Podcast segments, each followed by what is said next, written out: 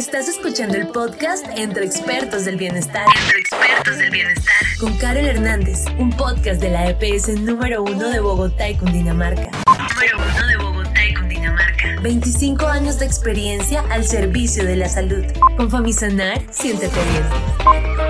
Hola de nuevo, los saluda Carol Hernández y me encanta acompañarlos una vez más en otro episodio de nuestro podcast Entre Expertos del Bienestar. Entre Expertos del Bienestar. Como siempre, en nombre de Famisanar EPS, es un gusto contar con su participación para que entre todos hablemos de salud y elevemos nuestra calidad de vida. Por eso, me complace presentarles al doctor Luis Alfredo Paz, al doctor Luis Alfredo Paz, quien es médico cirujano de la Universidad Nacional, especialista en dermatología de la misma institución y subespecialista en psoriasis e hiperhidrosis, y con quien hablaremos sobre cuidados de la piel, cuidados de la piel, prevención de enfermedades y tips clave para que pongamos en práctica porque somos conscientes de la importancia del autocuidado y nos encanta transitar este camino de la salud juntos, compartiremos en estos minutos información muy importante para toda la familia. También hoy quiero contarles que gran parte de la conversación estará enfocada en las preguntas e inquietudes más frecuentes que ustedes nos han manifestado por nuestras redes sociales y por supuesto por nuestra página web. Así es que si tienes dudas puntuales, no dudes en seguirnos en Instagram en EPS-Famisanar, EPS-Famisanar y Facebook como Famisanar EPS, como Famisanar EPS, para que continúen accediendo a contenidos frescos y de interés. No siendo más, nuevamente bienvenidos. En Famisanar le apostamos a tu bienestar y al de quienes más amas del bienestar. Doctor Luis Alfredo, qué gusto que nos acompañe el día de hoy. Yo quisiera que empezáramos por contarles a nuestros afiliados y oyentes lo básico sobre la piel, qué es y qué función tiene en nuestro organismo al doctor Luis Alfredo Paz. Buenas tardes, Carlos, ¿cómo está? ¿Cómo le va? Es un gusto aquí acompañarlos en Famisanar. Con respecto a lo de la piel, la piel, lo primero que hay que tener en cuenta es que la piel, al igual que el corazón, que al igual que los ojos, que los pulmones, es un órgano. Es un órgano que nos protege del medio ambiente, es una barrera, la cual tiene varias funciones. Una de las principales funciones es esa precisamente, la barrera entre nuestro organismo interno y el medio ambiente. ¿Qué tiene? Una función hormonal, que es la que hace que tengamos hormonas para que podamos detectar estímulos de diferente índole. Es una función sensorial. Sí, con ella podemos detectar frío, calor, eh, detectamos la posición del cuerpo, eh, también sirve para la parte táctil, la parte de estimulación, para eh, acariciar. Entonces la piel tiene muchas funciones, pero las más importantes son estas. Hay otras funciones también que tiene que regular, por ejemplo, la temperatura, pero básicamente esas son las funciones que tenemos en la piel interesante, por ejemplo, el tema de que es un órgano, yo creo que muchos no lo sabíamos. Y habiendo aclarado lo anterior, podemos empezar a profundizar en los cuidados y me imagino que en esto, como en todo, depende de. Entonces me gustaría, doctor Luis Alfredo, que habláramos de esto en términos de la edad y ahí sí dejo a su determinación y experticia como esta categorización para que nos cuente sobre esos cuidados. Bueno, con respecto a lo de la edad, digamos, nosotros separamos las funciones, las funciones de la piel, de acuerdo a la edad, tiene unas funciones más específicas que otras. En la niñez, eh, desde el nacimiento hasta más o menos los 4 o 5 años de edad, el cambio de la piel es bastante fuerte, digamos, porque nacemos en principio con las capas de la piel un poco más disminuidas en tamaño, menos maduras. Tenemos también una grasa que nos protege cuando estamos en el útero, entonces nacemos con esa grasa la cual va desapareciendo paulatinamente. Eh, a medida que vamos avanzando en la edad también van cambiando las características del espesor de la piel, la madurez de las glándulas, el estímulo hormonal. Entonces es así como ya hacia los 8 años de edad más o menos, la piel está un poco más madura, tiene más pelo, la estructura de las glándulas sebáceas se empieza a preparar para la adolescencia, empiezan a crecer en tamaño, eso mismo hace que el espesor de la piel sea un poquito más grueso. Todavía no hay, como no hay estímulo hormonal, la, grasa no es tan evidente y por eso la piel es lisa, eh, casi no tiene defectos, no brilla mucho tampoco, el pelo tampoco tiene estímulo hormonal, por eso tampoco tenemos pelo. En el momento de que ocurre ya el estímulo hormonal del, del crecimiento en la adolescencia es cuando empiezan a verse mayores cambios. Los cambios más importantes hoy obviamente son la textura de la piel, la madurez del pelo, el estímulo sobre las glándulas sudoríparas, sobre las glándulas endocrinas, que son las que producen hormonas, las otras producen, eh, hacen una regulación del agua, que es la sudoración, que también está estimulado por las hormonas. Empieza a tener también la producción de sebo, tiene un olor ya característico, todas las personas tenemos un olor característico, uno se siente más fuerte, otros menos fuerte, pero siempre hay con olor y eso lo da las glándulas eh, endocrinas y apocrinas, son las que empiezan a madurar más en sitios específicos como por ejemplo el cuero cabelludo, en las axilas, los genitales, eh, va madurando la piel a medida que va madurando va teniendo ciertos cambios. Cuando ya ha llegado a la época de la, de la adolescencia, al ocurrir estos cambios hay que hacer una diferenciación entre hombres y mujeres.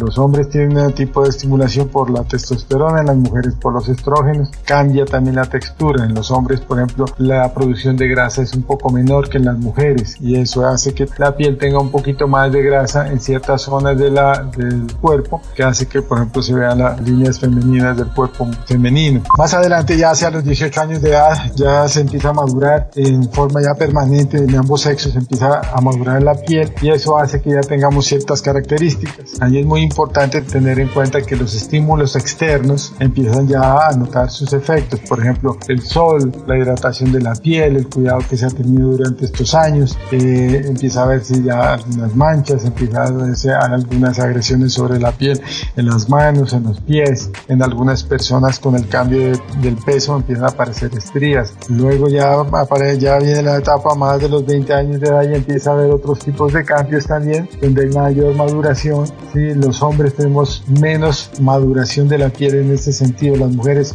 por los embarazos y eso también tienen otros cambios que aparecen en la piel. De aquí vamos a saltar más o menos hacia los 40, 45 años de edad cuando empiezan ya a haber cambios que es cuando empieza la piel a ceder, ya con los años empieza a perderse ciertas sustancias, ácido hialurónico, empieza a perderse prostaglandinas, empieza a perderse células de defensa, el tejido elástico empieza a ceder también en tensión, la piel empieza a ceder en tensión y empiezan a aparecer las arruguitas, empieza a aparecer también pérdida de algunas partes de la piel, por ejemplo un poco menos de grasa en ciertas partes, se empieza a perder un poco del estímulo hormonal sobre las glándulas también y apocrinas y también se empiezan a notar otras cosas que habían aparecido desde los 20, 22 años de edad, más o menos más mayor eh, posibilidad de marcharse, empiezan a aparecer enfermedades en la piel, empieza a notarse ya el estímulo solar y el riesgo de algunas lesiones empiezan a aparecer.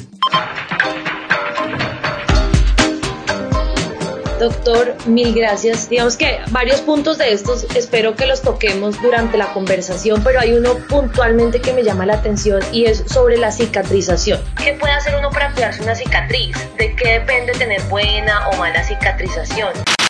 Bueno, en cuanto a la cicatrización, no es que algunos tengamos mejor o peor cicatrización. Sí, eso depende de varias cosas. La cicatrización en, en general no tiene ningún problema ninguna en nadie. Lo, el problema que hay en algunos tipos de cicatrices es que algunas cicatrices se crecen más de lo normal. Sí, hay personas que cicatrizan, digamos, no es una cicatriz lineal, sino es una cicatriz un poco más levantada, más grande, más voluminosa, que se llaman queloides, por ejemplo. O hay cicatrices de acuerdo al tipo de piel, si es muy blanco o trigueño o negro, la cicatriz tiende a oscurecerse más en los de raza negra, menos en las personas blancas. También la forma como cicatriza depende del sitio del cuerpo. Hay sitios donde cicatriza muy bien la piel y otros no. Por ejemplo, en la cara cicatriza bastante bien, cicatriza bastante bien en manos, en antebrazos, pero brazos, pecho, abdomen, espalda y muslos, como la piel es tan gruesa, cicatriza la mayoría de veces con cicatrices no muy bonitas. Y es donde más se forman las cicatrices que son no tan bonitas. De acuerdo al tipo de, de piel y de acuerdo a la edad y también depende de la herencia. En cuanto al cuidado de, la, de las heridas, todas las heridas, siempre que hay una herida, bien sea leve, moderada, severa, siempre hay que hacer,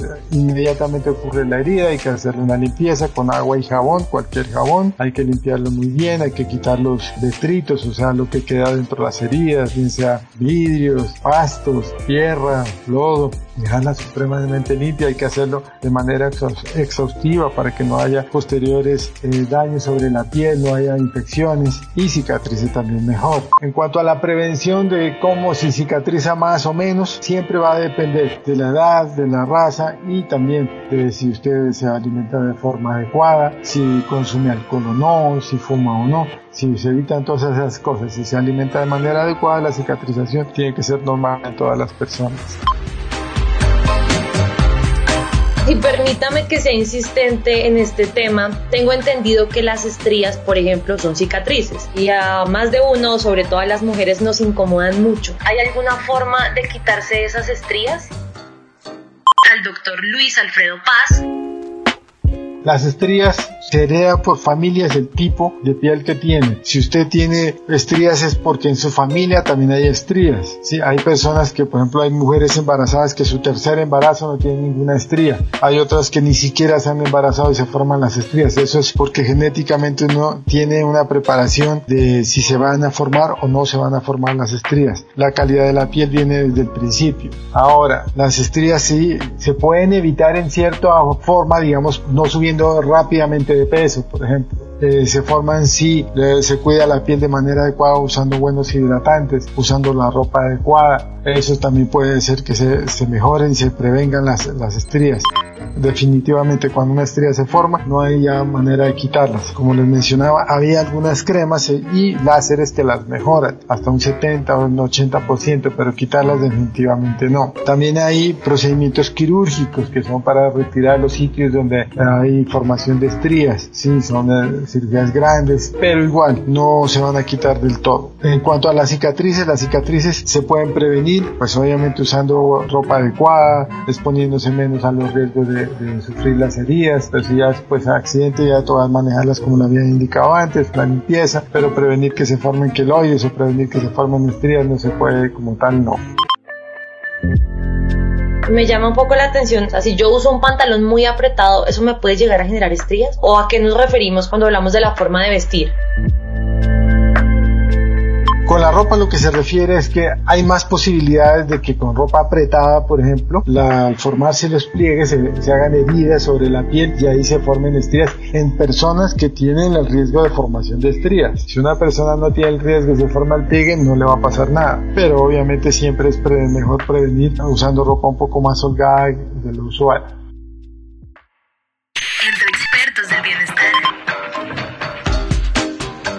Mil gracias, doctor Luis Alfredo. Un poco sobre esta misma línea, entre comillas, estética. Hay un tema que hemos visto, es una inquietud frecuente en nuestras afiliadas y es sobre esos cuidados que están relacionados con el uso de maquillaje. Yo quisiera que nos diera como unos tips de qué maquillaje se puede usar, cuándo removerlo, qué consecuencias tiene a largo plazo.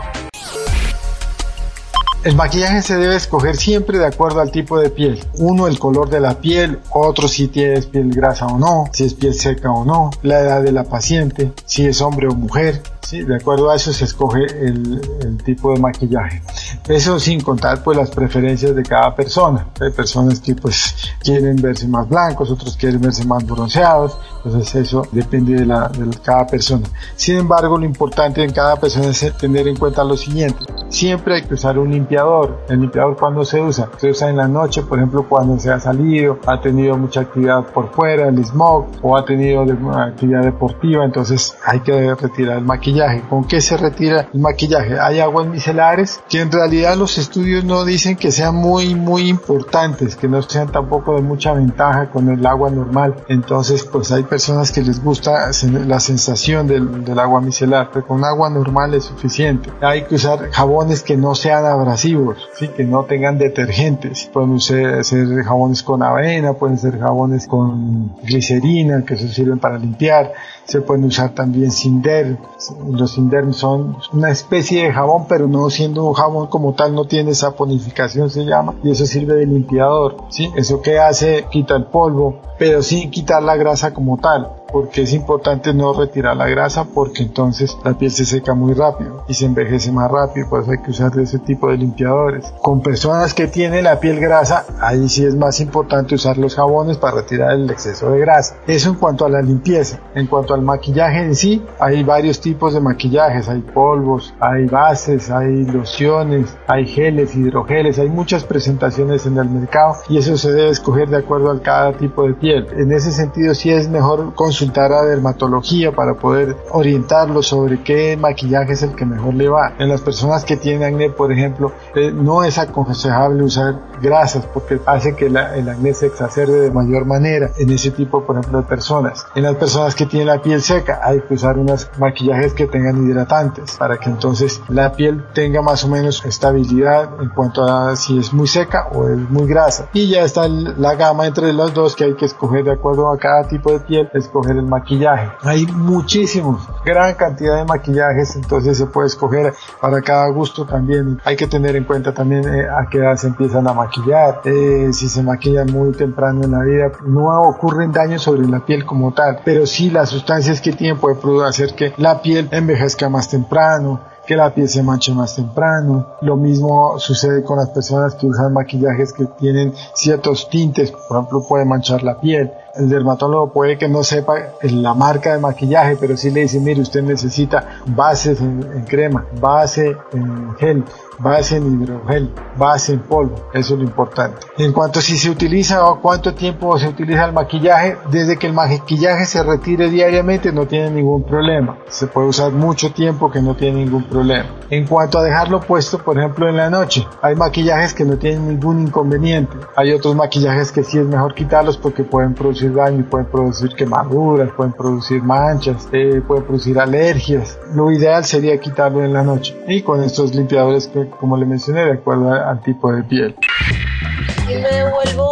Poco cuando hablábamos de hay unas personas que les gusta verse más blancas y hay otras más bronceadas. Primero, ¿qué tan aconsejables o no aconsejables son las cámaras de bronceo? Últimamente también se han puesto de moda productos que son líquidos y son autobronceadores y aprovechando este tema hablemos de esa también exposición al sol.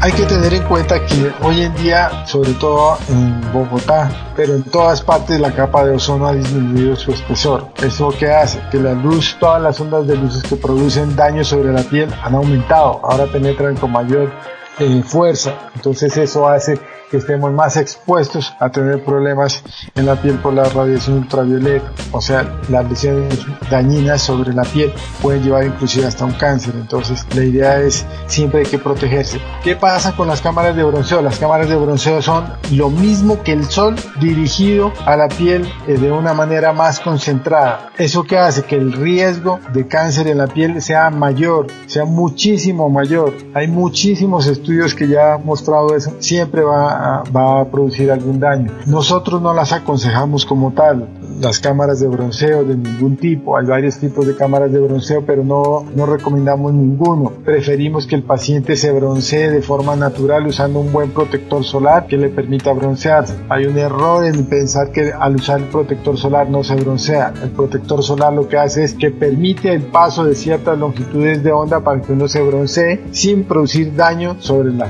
la piel. Yo no aconsejo y hay muchos estudios que no aconsejan el uso de las cámaras bronceadoras. En cuanto a los líquidos y aerosoles y eso que hay para broncearse, eh, la mayoría son hechos con sustancias que producen daño sobre la piel. Pueden producir intoxicaciones, la piel absorbe muchas sustancias, puede producir manchas también residuales, puede producir alergias, puede producir infecciones. Tampoco las aconsejamos, siempre aconsejamos que los autobronceadores y todo eso no se utilicen. Si se va a requerir broncearse, lo mejor es broncearse de forma natural, es más permanente, el bronceado natural no tiene riesgo o el riesgo es mucho menor que cualquiera de estas otras. Entonces no aconsejo ni las cámaras y tampoco aconsejo los bronceadores ni autobronceadores.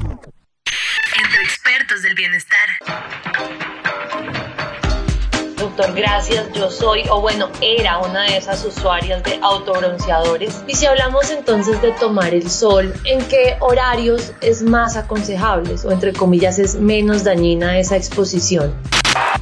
La exposición solar la tenemos que hacer todos, siempre. Ahora no sé, la pandemia todo el mundo se puede dar cuenta de los cambios que hemos tenido en la piel. Eh, se ha perdido un poquito el color. La piel absorbe, por ejemplo, la luz ultravioleta que permite la síntesis de vitamina D. También permite que tengamos otra absorción de otras sustancias que nos permiten que regulemos de forma adecuada tanto nuestra piel como nuestro organismo. Entonces sí hay que exponerse al sol. ¿En qué horario hay que exponerse? En los horarios en que menos luz ultravioleta dañina ocurre. Ese horario es, por ejemplo, desde la madrugada hasta las 10 de la mañana. De 10 de la mañana a 2 de la tarde no hay que exponerse al sol porque es el momento donde más luz ultravioleta dañina ocurre. Después de las 2 de la tarde ya nuevamente se puede exponer. Siempre hay que usar protector solar, no importa la hora. Si sale a las 8 de la mañana hay que usar el protector solar. Si sale a las 12 del día, protector solar. Después de las 2 de la tarde también hay que usar el protector solar. Ese es el rango de, de la hora en que no debe exponerse directamente al sol. Y aprovechando que ya estamos sobre esta línea, yo quisiera que habláramos un poco sobre el cáncer de piel. ¿Cómo reconocerlo y cuáles son esos factores de riesgo? Y acá, digamos, un tema muy personal. Mi mamá tuvo cáncer de piel, doctor. ¿Qué probabilidades hay de que yo sufra de esta misma enfermedad y cómo puedo evitarlo?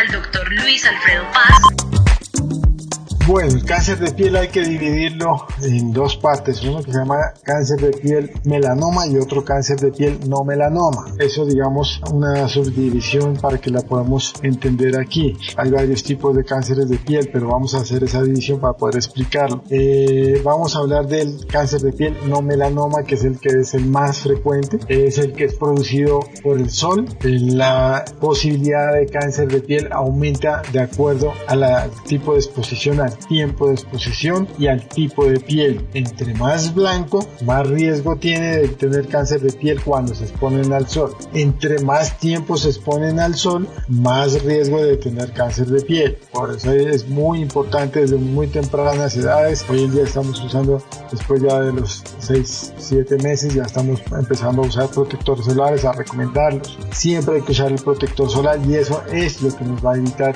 el riesgo de cáncer. Que si es hereditario no es hereditario, este tipo de cáncer no es hereditario como tal. Hay una tendencia familiar, pero es debido a eso, al tipo de piel y también a la exposición solar. No es porque si, en su caso que su mamá tuvo cáncer, pero si tuvo, por ejemplo, un cáncer vasocelular o escamocelular, que son los más frecuentes, eh, que son producidos por el sol, el, el, manejo de ese cáncer es más benigno, digamos, se puede hacer con sustancias, se puede hacer con cirugías, no requieren la mayoría de las veces ni radioterapia ni quimioterapia, pero la, la tendencia que eh, si a mi mamá le dio cáncer, a mí también me va a dar cáncer de piel, no, eso ya, como le acabo de mencionar, depende del riesgo al cual usted voluntariamente se someta, si se pone a la hora que no es si no usa protector solar. Yo quiero que hablemos un poco ahora sobre envejecimiento prematuro. ¿Qué tipo de pieles o personas son más propensas a sufrirlo y qué puede hacer uno para evitarlo? Bueno, el envejecimiento prematuro eh, también depende, de, como lo mencioné antes, de la genética de cada persona, del tipo de piel que tiene, del tipo de riesgo al que se va a someter, y la ocupación que tenga y obviamente también los cuidados que, que han tenido sobre la piel. Si usted es una persona de piel blanca, la posibilidad de, que se empiece a notar un envejecimiento no prematuro, sino digamos que es un envejecimiento normal, pero ocurre a más tempranas edades, es mayor que una persona que es trigueño o de raza negra. Eso es eh, no es un envejecimiento prematuro como tal, sino que se empieza a notar un poquito antes en los años, empieza a notar el, el paso de los años. Eso eh, luego está el cuidado de la piel, el cuidado de la piel como se lo mencioné anteriormente, una buena hidratante, un buen protector solar, haberse alimentado de manera adecuada, no fumar, no tomar. Esos son los cuidados que hay que tener para evitar que se note el paso de los años de forma más temprana sobre la piel. En cuanto así, por ejemplo, en los hombres y en las mujeres el estímulo hormonal como es diferente, entonces también por eso es que en las mujeres se nota un poquito más el paso de los años que en los hombres. Sí, eso es debido precisamente también al estímulo hormonal sobre la piel. Los cuidados, lo que le acabo de mencionar, una buena hidratación, un buen protector solar, alimentarse bien, comer bien, no fumar, no tomar y muy importante también unos eh, espacios de sueño adecuados también para darle descanso no solamente al corazón, a los pulmones, a los músculos, sino también a la piel.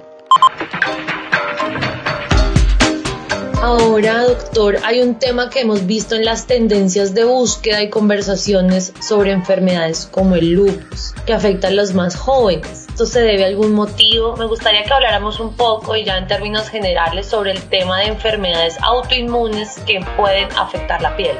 Bueno, las enfermedades autoinmunes, entre ellas el lupus, no son tan frecuentes como, como se piensa. Tal vez un poquito de propaganda es, lo que ha pasado, pero no son tan frecuentes. Son muchísimas más frecuentes otras enfermedades, diferentes a, las enfermedades autoinmunes en la piel, entre ellas el lupus. Hay otras enfermedades más comunes, las manchas en la piel que se llama melasma o cloasma, el acné, las dermatitis atópicas, dermatitis seborreica son más frecuentes dermatitis de contacto, sí, esas son más frecuentes, infecciones como eh, infecciones bacterianas, eh, la erisipela, el impétigo, verrugas virales, esos son más frecuentes que lo que son las enfermedades autoinmunes. Sin embargo, para hablarle de las enfermedades autoinmunes es eso, precisamente. El organismo, digamos en términos para que sea un poco más didáctico, el organismo tiene unas defensas y esas defensas a veces pierden el control ¿sí? y empiezan a atacar las propias células del organismo. Entonces, dependiendo de cada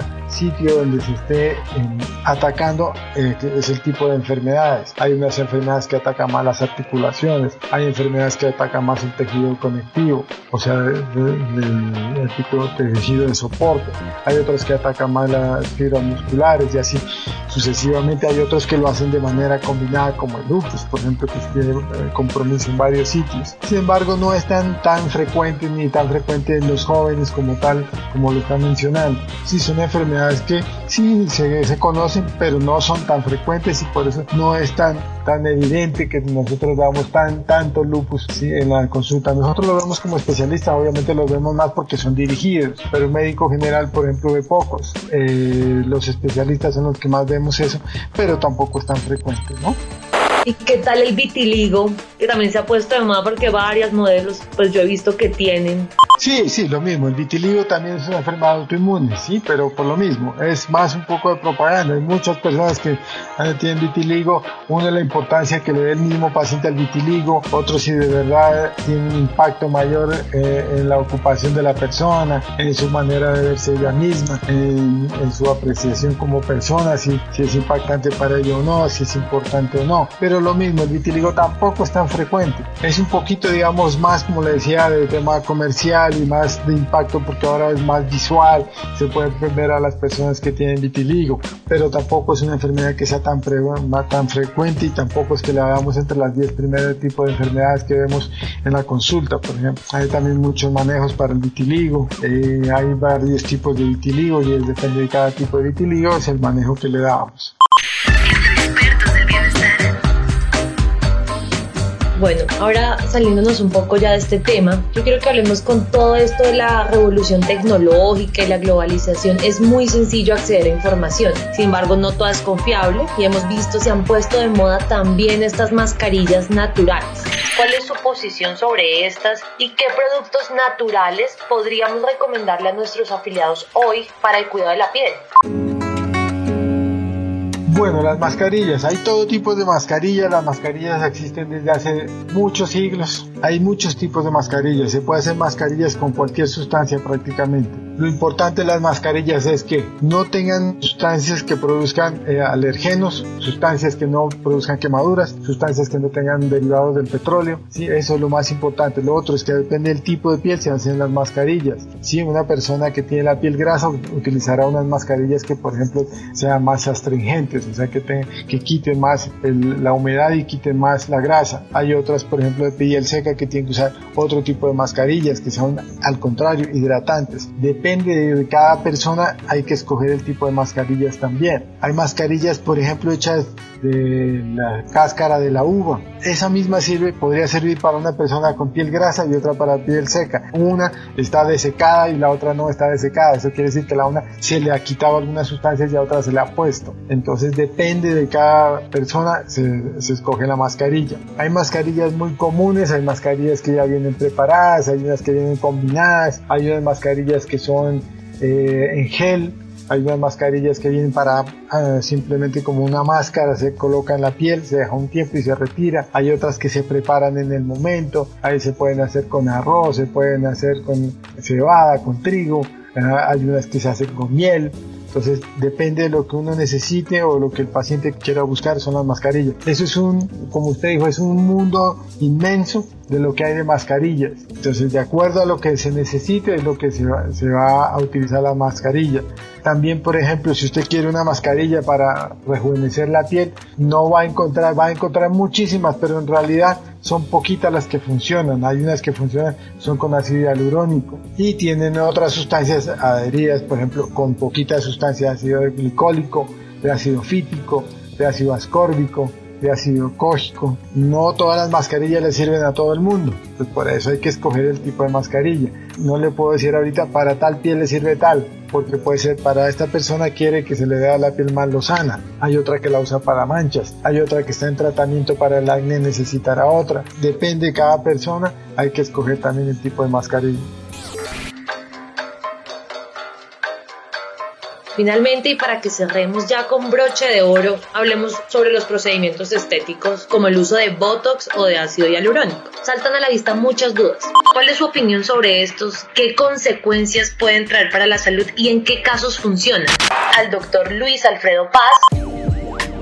Vamos a hablar de Botox y ácido hialurónico. Las dos funcionan de forma diferente. El Botox funciona sobre la estructura de la fibra muscular y sobre su funcionamiento. El ácido hialurónico es un volumen, entonces la diferencia entre uno y otro es eso, uno está en la función y otro en el volumen. ¿Cómo me refiero a eso? El Botox, por ejemplo, sirve para darle un poco más de fuerza a la tensión de la piel y bajar la fuerza del músculo, la fibra estriada o, de la fibra en general, cuando lo usamos para estética, ¿no? Porque también se puede usar el Botox para otros, uso de otras enfermedades, pero cuando usamos en estética, eso es para disminuir la fuerza del músculo donde vamos intervenir. Entonces hace, digamos, un equilibrio entre la fuerza o la tensión de la piel y, el, y la fuerza del músculo y eso permite que las arrugas se disminuyan en gran cantidad o inclusive que desaparezcan. ¿Cuánto tiempo dura? Ahí depende de la calidad del Botox. El Botox es una marca y hay varias marcas, pero el más conocido es el Botox. Hablemos entonces de toxina botulínica más bien. La toxina botulínica es un derivado de un veneno de, serpiente, que es el que utilizamos para hacer esta función, paralizar un poquitico del músculo. Y eso es lo que nos hace que las tensiones del músculo y la piel sean equivalentes y desaparezcan las arrugas. El efecto dura, como les iba a mencionar, entre dos meses y ocho meses. Depende de la calidad de, la toxina que estemos usando. Esa es la duración del efecto del tratamiento que se hace. También depende del sitio de donde se estuve colocando, si se coloca en la cara o se coloca en otras partes, en el cuello y qué función se estaba buscando. Si solamente es parte estética, tiene una función. Si es otra parte terapéutica, como por ejemplo para la hiperhidrosis o para la sudoración exagerada o para personas que tienen problemas, por ejemplo, neurológicos, tienen problemas de incontinencia urinaria, por ejemplo, se utiliza de otra forma, se utilizan a diferentes concentraciones, a diferentes eh, concentración de unidades, digamos. Eh, en cuanto a si es bueno o es malo, se puede usar bien utilizado, no tiene ningún inconveniente, se puede usar de manera continua, no hay ningún inconveniente, todos los estudios muestran que no tiene ningunos efectos como tales dañinos, no, eh, se puede suspender cuando quiera, se puede reiniciar cuando quiera, eh, sí, sí recomiendo, sí o sí siempre, que sea manejado por una persona profesional en esto, que sepa manejarlo, dermatólogos, cirujanos plásticos, somos los que más manejamos estos, tenemos preparación para colocarlo, mm, hemos hecho cursos, todo lo, lo que se necesita, entonces eso sí siempre recomiendo lo primero antes de hablar de cualquier sustancia de estas, es recomendarles que vayan a un buen sitio donde una persona reconocida que se sepa que sabe manejar eh, la sustancia y que sabe, tiene la experiencia en, en colocar la toxina. En cuanto al ácido hialurónico, es una sustancia, se concentró hoy en día, es una sustancia que está en la grasa que anteriormente la centrifugábamos y la, la sacábamos a partir de ahí. Entonces se hacían cirugías, se sacaba grasa de un, de un sitio del cuerpo y se centrifugaba, se preparaba y se inyectaba. Hoy en día no, hoy en día ya viene lista en jeringas, ya viene lista en ampollas para colocación. ¿Cuánto dura? También depende del sitio donde se coloque, quién lo coloque y también de la calidad del ácido hialurónico. Hay ácidos hialurónicos que duran dos meses, tres meses, hay unos que duran un año, algunos laboratorios dicen que duran un poco más, sí, depende también de la calidad. ¿Cómo se utiliza? Esto se utiliza como un volumen, o sea, rellenar un hueco, es decir, por ejemplo, las pliegues grandes donde ya la toxina botulínica se necesitaría mucha cantidad, entonces no se recomienda el uso de la toxina, sino ya el ácido hialurónico. Pliegues grandes hay que colocar ya los rellenos, como el ácido hialurónico. El ácido hialurónico también viene en concentraciones, entonces hay concentraciones con poca concentración, digamos, eso se refiere a los puentes cruzados y al agua que contenga la molécula, pero digamos hay unos que son, digamos, en términos coloquiales más gruesos que otros para que sirvan para líneas muy finas de expresión, como en los labios o hay en la parte encima del labio, o hay otros más, eh, digamos, de mayor grosor y mayor peso que se llama para colocar en las líneas, por ejemplo, nasogenianas, que son las de las mejillas o debajo de la boca. Eh, o inclusive para rellenar las mejillas también, entonces depende también de eso. Hay varios tipos de ácido hialurónico y todos se utilizan como volumen para llenar o ocupar un espacio diferente a la toxina botulínica. Mil gracias, doctor. Estuvieron escuchando al médico cirujano y dermatólogo Luis Alfredo Paz. Luis Alfredo Paz. A todos los que nos acompañaron en este episodio de nuestro podcast, les enfatizamos en la importancia de llevar hábitos saludables, cuidar su piel y de compartir esta información con sus familiares o amigos. Una vez más, los invitamos a seguirnos en nuestro canal en donde estaremos llegando con episodios nuevos de Entre Expertos del Bienestar, porque en Famisanar EPS tu bienestar es lo más importante. Hasta una próxima oportunidad, soy Carol Hernández y fue un placer acompañarlos. Con Famisanar, siéntete bien, siéntete bien. Estás escuchando el podcast Entre Expertos del Bienestar. Entre Expertos del Bienestar. Con Carol Hernández, un podcast de la EPS número uno de Bogotá y Cundinamarca. Número uno de Bogotá y Cundinamarca. 25 años de experiencia al servicio de la salud. Con Famisanar, siéntete bien.